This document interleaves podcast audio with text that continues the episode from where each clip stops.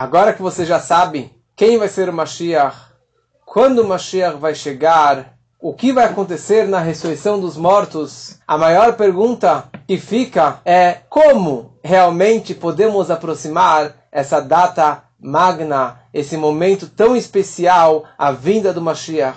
Será que eu posso participar? Será que eu posso agilizar a vinda do Mashiach, dessa grande redenção? Uma das coisas, ou a primeira pergunta que é feita para a alma no paraíso é Tzipita li Yeshua? Será que você esperou, almejou, aguardou a redenção, a vinda do Mashiach? Quer dizer, esperar o Mashiach e trazer o Mashiach é algo que depende e está na mão de cada um de nós. E a pergunta é: como aproximar o Mashiach? Ou será que eu posso? Quais atividades, quais boas ações eu posso fazer realmente para aproximar essa data tão especial? O Agmará, o Talmud, ele descreve que existem várias situações que os nossos méritos realmente têm o poder de aproximar essa data. Como já foi explicado que existe uma data que Deus designou, determinou que Mashiach chegasse, mas ao mesmo tempo essa data pode ser antecipada. Nós temos o poder de antecipar a vinda do Mashiach. Zahu Acheshena. Se eles tiverem o mérito, eles conseguem aproximar e antecipar a vinda do Mashiach. E ao mesmo tempo, o Talmud descreve que existem várias formas de como será essa redenção ou como será a revelação do Mashiach. Uma frase do profeta diz que Aru Imananeshmaya, que Mashiach vai vir com as nuvens do céu. Ele vai vir voando nas nuvens do céu.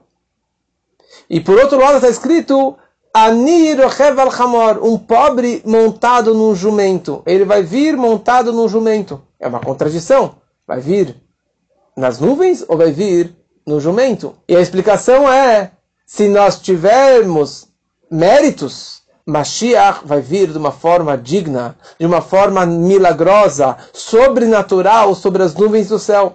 Agora, se não tivermos esse mérito, ele vai chegar mais tarde ou vai chegar na data que Deus determinou vai chegar mais cedo, e ao mesmo tempo ele vai vir devagar, como um jumento, montado de uma forma não tão bela, não tão digna para o Mashiach, sobre um jumento, ou seja, sem grandes milagres e sem grande pressa para ele se revelar. Mas quem tem esse poder?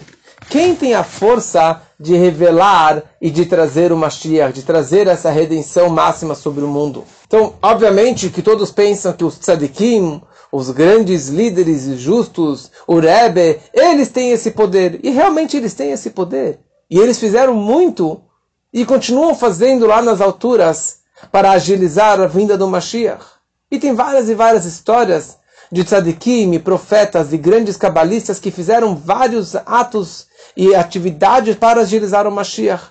Certa vez o Arizal, o Ari Kadosh, o grande cabalista, que morava em Tzfat, véspera do Shabat, alguns instantes antes do Shabat, ele vira para os alunos, ele fala: Que tal passarmos o Shabat em Jerusalém? Nós sabemos que Israel é pequeno, mas de Sfat até Jerusalém, hoje de carro, deve ser umas três horas de carro. Imagina naquela época, de cavalo, de camelo, de burro, deveria ser um meio-dia, um dia inteiro de, de viagem.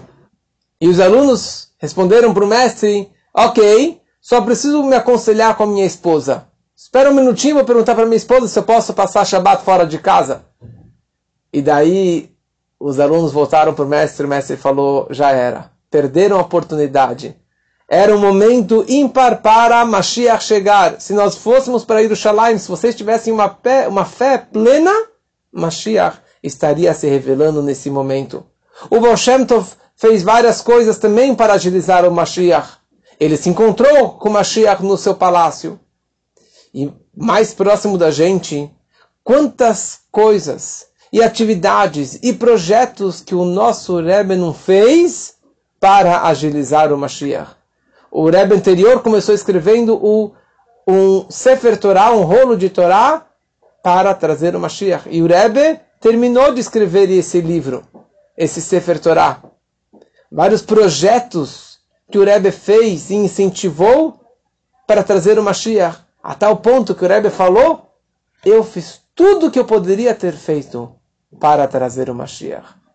Eu fiz o meu melhor, eu fiz o meu máximo. Now it's up to you. Agora está nas suas mãos.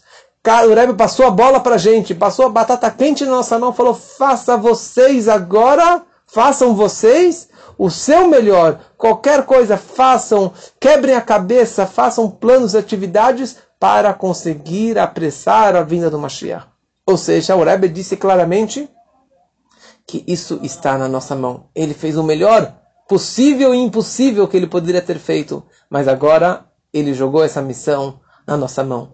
E a pergunta é: o que realmente nós conseguimos fazer? O que nós podemos fazer para aproximar o Mashiach? O Maimonides ele descreve, o Ramam ele escreve que a pessoa, cada pessoa precisa imaginar que o mundo está sobre uma balança, daquela balança de dois pratos. E o mundo está equilibrado méritos e deméritos, mitzvot e averot, transgressões. E o mundo é totalmente equilibrado. E se, se a pessoa perguntar quem sou eu para melhorar o mundo, piorar o mundo, para trazer o Mashiach, imagine que o mundo está equilibrado. Tá 50-50. Se você colocar uma agulha em cima, uma pena, um ato mínimo que seja, uma moeda na tzedakah, um tefilim que você fizer, uma boa ação, você inclinou a balança para o lado positivo. E Deus nos livre o oposto. Se você fizer algo mínimo que seja errado, uma transgressão mínima que seja, você também reverteu o mundo para o lado negativo. A balança foi carimbada para o lado negativo. Ou seja, quem sou eu? Eu sou um anão em comparação aos gigantes, tzadikims, líderes e mestres do passado? Sim, mas você é um anão no ombro de um gigante. Essa que é a analogia, que nós somos anões. Mas o anão tem, uma, tem um, um, um, o topo da montanha, o gigante não consegue encostar lá em cima. Ele quer alcançar algo muito alto. Ele não alcança. Mas se você colocar um anão de um metro na mão do gigante, o anão consegue alcançar aquela altura, aquele ponto máximo, que o gigante, com a altura, com a grandeza dele, ele não consegue atingir. Nós somos esses anões, essas formiguinhas. Nossos antepassados e os justos e os líderes do passado fizeram gigantes atividades, enormes atividades, e fizeram tudo para trazer o Mashiach. E realmente eles aproximaram muito. Mas falta uma pena, uma moeda. Nós, esses anõezinhos, para agilizar essa, essa vinda do Mashiach. E a pergunta é: o que, que eu posso realmente fazer? Então aqui existem seis dicas práticas que cada um pode fazer para aproximar a vinda do Mashiach. Primeira coisa, Shabat. O Shabat ele é comparado com a vinda do Mashiach. Me'ein ele é comparado com o mundo vindouro. E o prazer do Shabat, a santidade do Shabat é comparado com a era messiânica. Aliás, a era messiânica é chamado Yom Shekulosh Shabbat. Um dia de inteiro Shabbat e um descanso para toda a eternidade. Como expliquei na outra aula, que os sete dias do Gênesis estão ligados com sete milênios, e o sétimo dia do Shabat, o dia do Shabat está comparado, está tá, tá, tá, tá conectado com a era messiânica, que será o sétimo milênio a data do Shabat. Então nós descansamos no Shabat.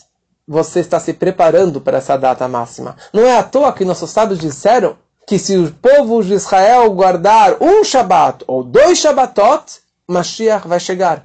Por quê? Porque o Shabat e Mashiach tudo a ver. Guardando o Shabat, você traz o Mashiach, você traz essa era messiânica.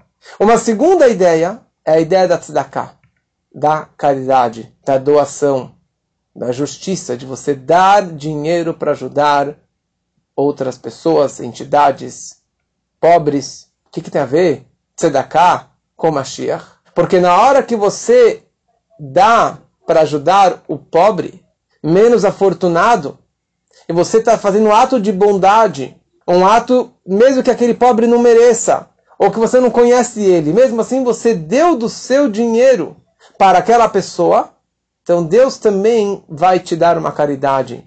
Deus também vai fazer justiça com você, apesar que você não merece, ou nós não merecemos. Apesar que nós não temos todos os méritos, mas se eu fiz a caridade, então Hashem também vai fazer a mesma justiça e a mesma tzedakah conosco, trazendo Mashiach. Elas por elas, na mesma moeda. E ao mesmo tempo, na hora que você dá tzedakah, tzedakah é comparada com todas as 613 mitzvot.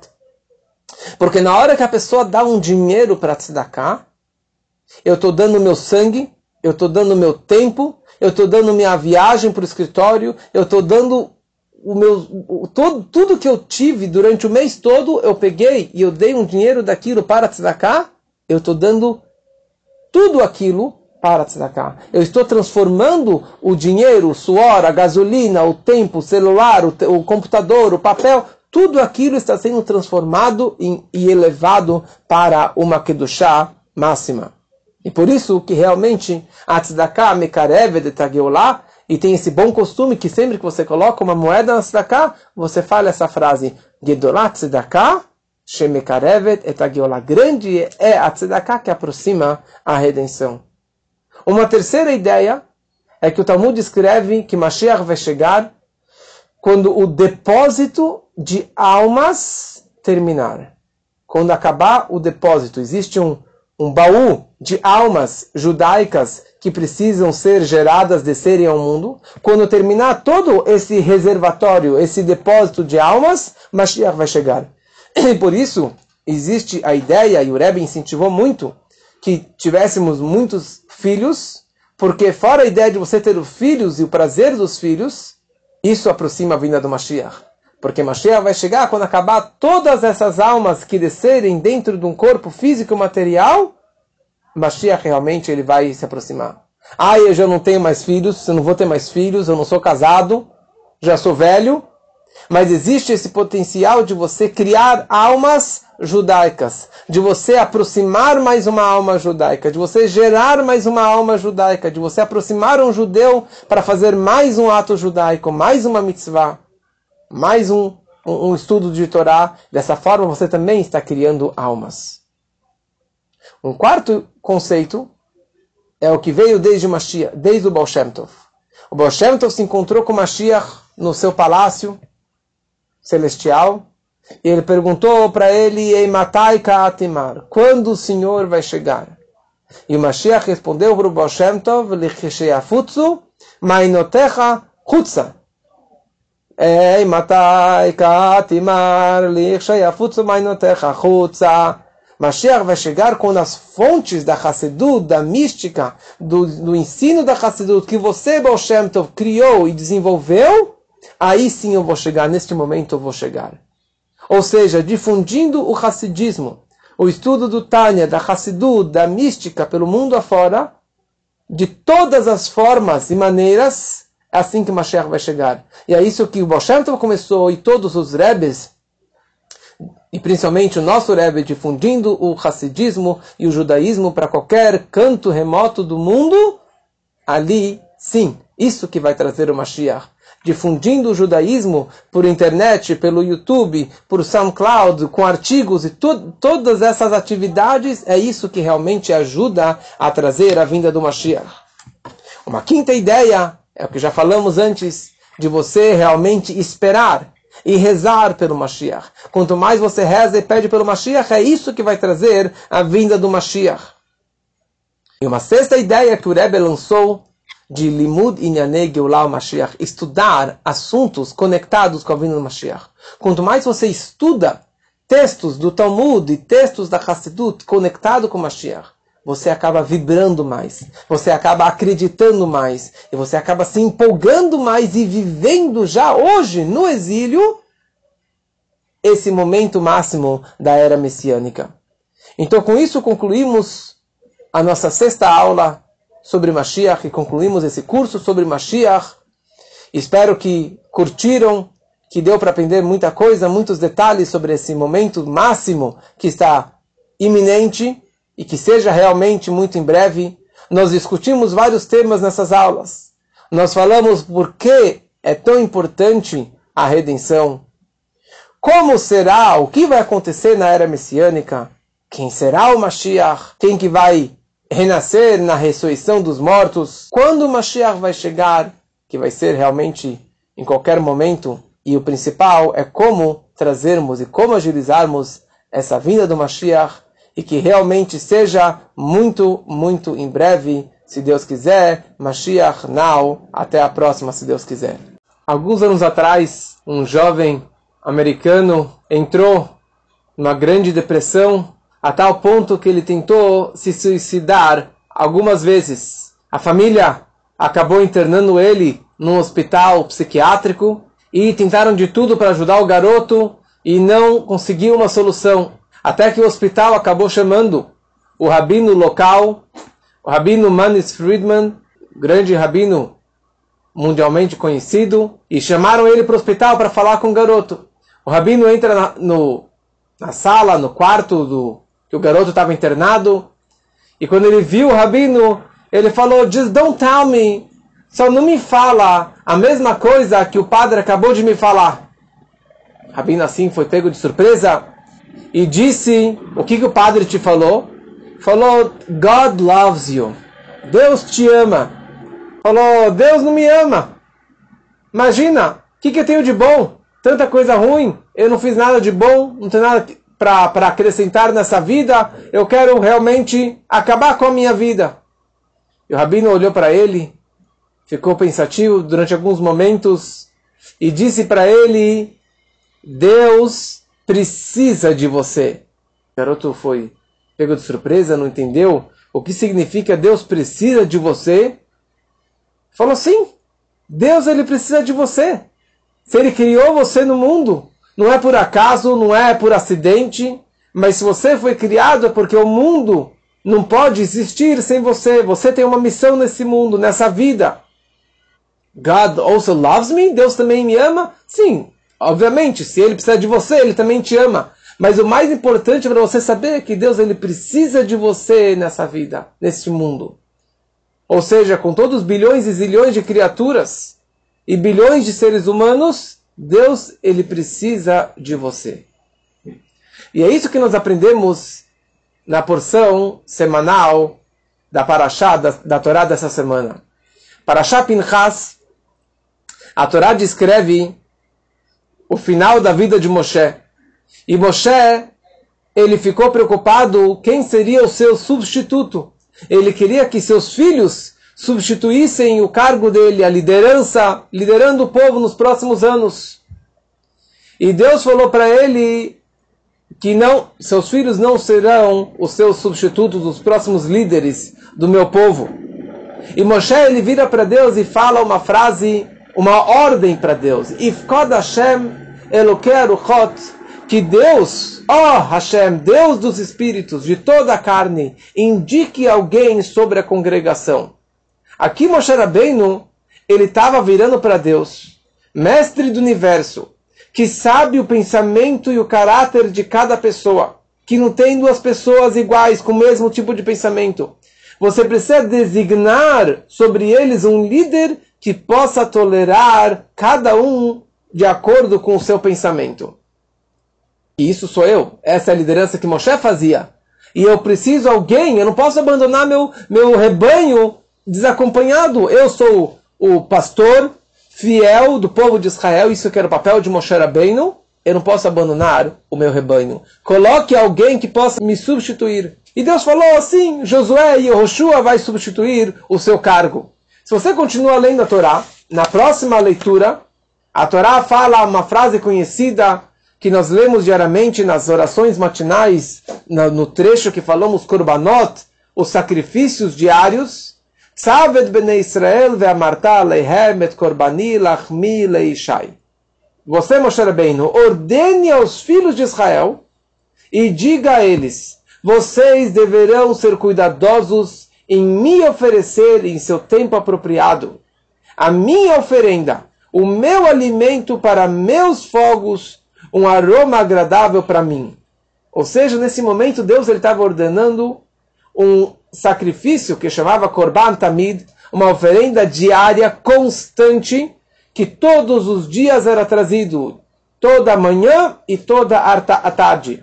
Um cordeiro, um cordeiro de manhã era sacrificado como holocausto, como olá, todo ele era queimado no altar, e um cordeiro era queimado de tarde no altar. Isso Shabat, dias de semana, Rosh Hashanah, Yom Kippur, todos os dias. Aliás, o dia de hoje, 17 de Tammuz, que é um jejum, um dos acontecimentos tristes desse dia foi que Butal Hatamid, que a oferenda Tamid foi anulada, eles não puderam mais trazer no primeiro templo, porque os babilônios não permitiam mais que, que os cordeiros, que os animais entrassem dentro do templo sagrado de Jerusalém. E esse sacrifício, que durante 410 anos foi ofertado, no dia de hoje, três semanas antes da destruição do templo, já foi anulado essa oferenda. Mas de qualquer forma, Deus no deserto estava ordenando o povo de Israel para que trouxessem este, essa oferenda. Qual a ligação dessa história da oferenda com o pedido de Moshe para que tenha um substituto, para que tenha um próximo líder?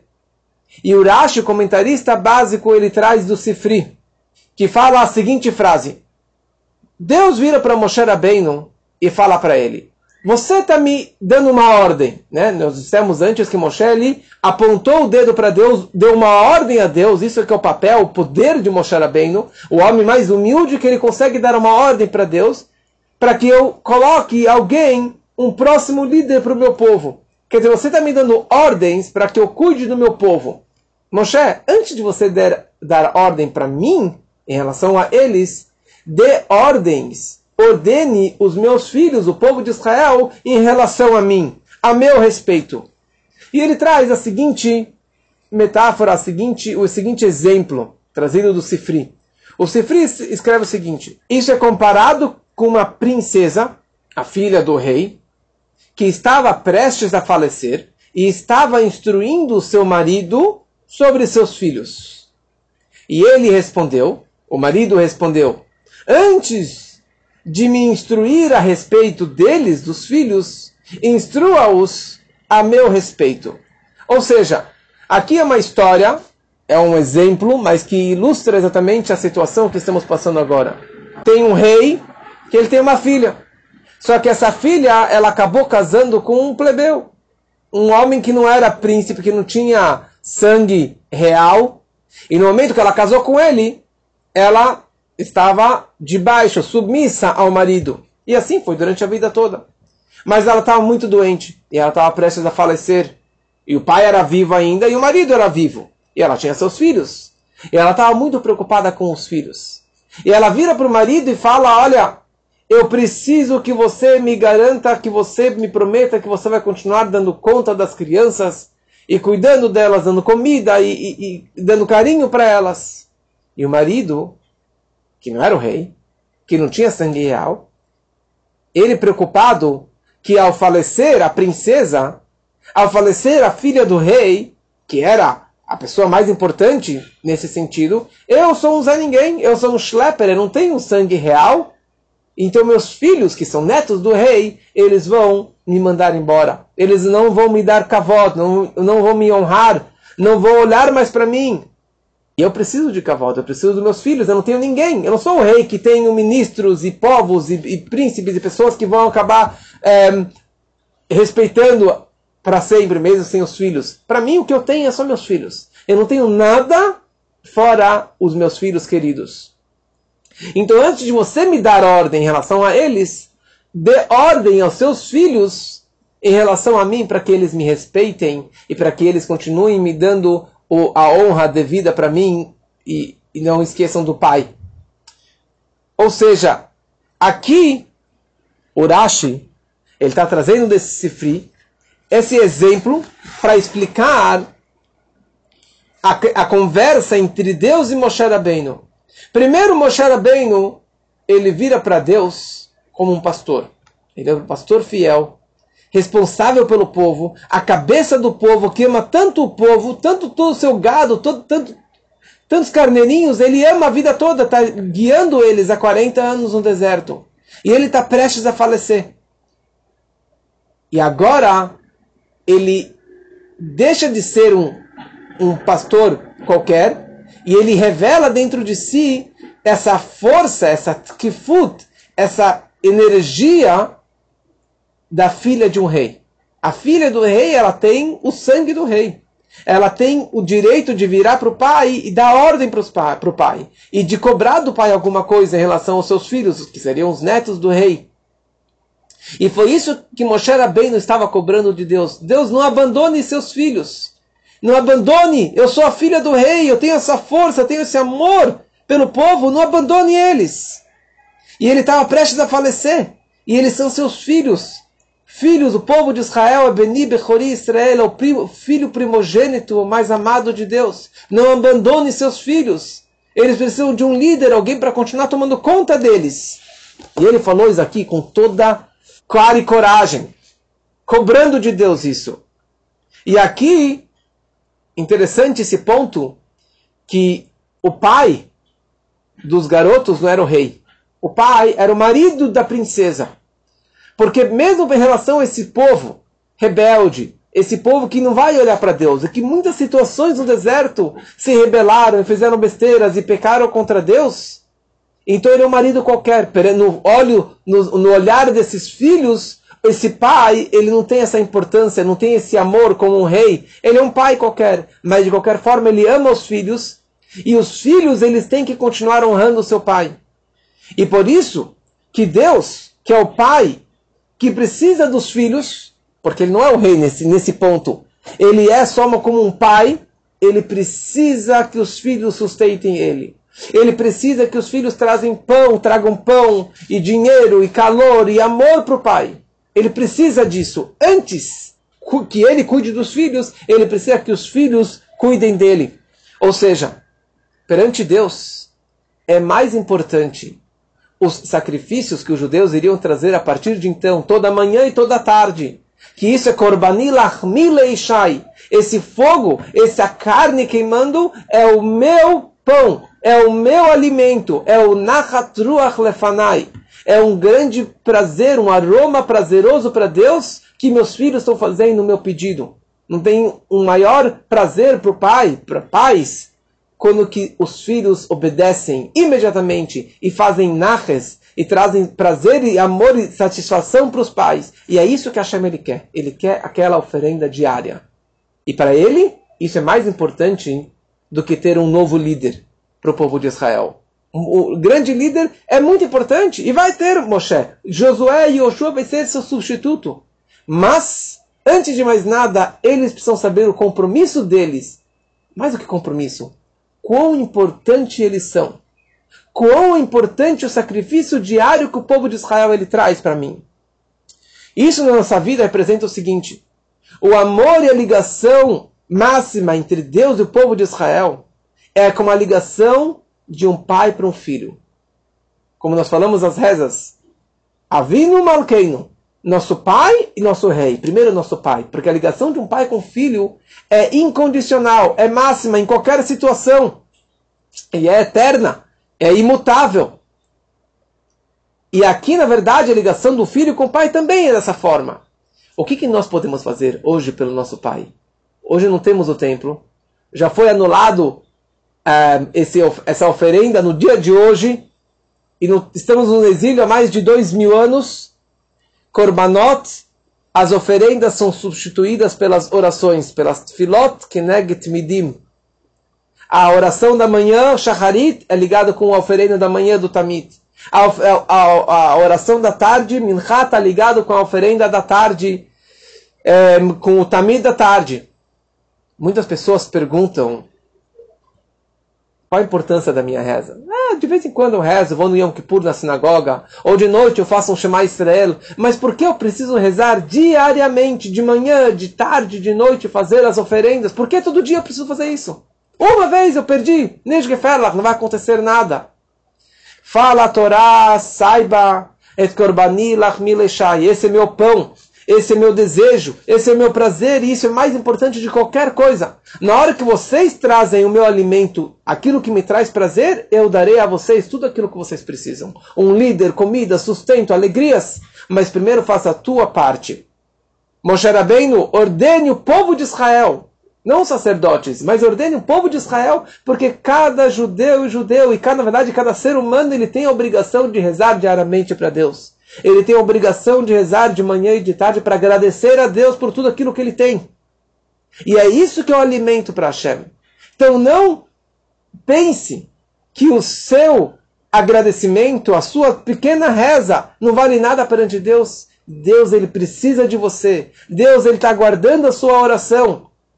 E aproveite esse poder e esse calor. E no momento que você dá para ele, ele dará para você também tudo aquilo que você precisa do melhor no sustento físico, material, saúde, alegrias da família. Que assim seja para todos com a melhor forma possível. E esperamos que nesse grande dia, 17 de Tammuz, possamos reaver o nosso a oferenda física do cordeiro diário na construção do terceiro templo, que se assim que assim seja muito em breve, ainda no dia de hoje, que, que esse dia do jejum possa ser transformado num dia de alegria, de júbilo e de grande festa muito em breve, se Deus quiser.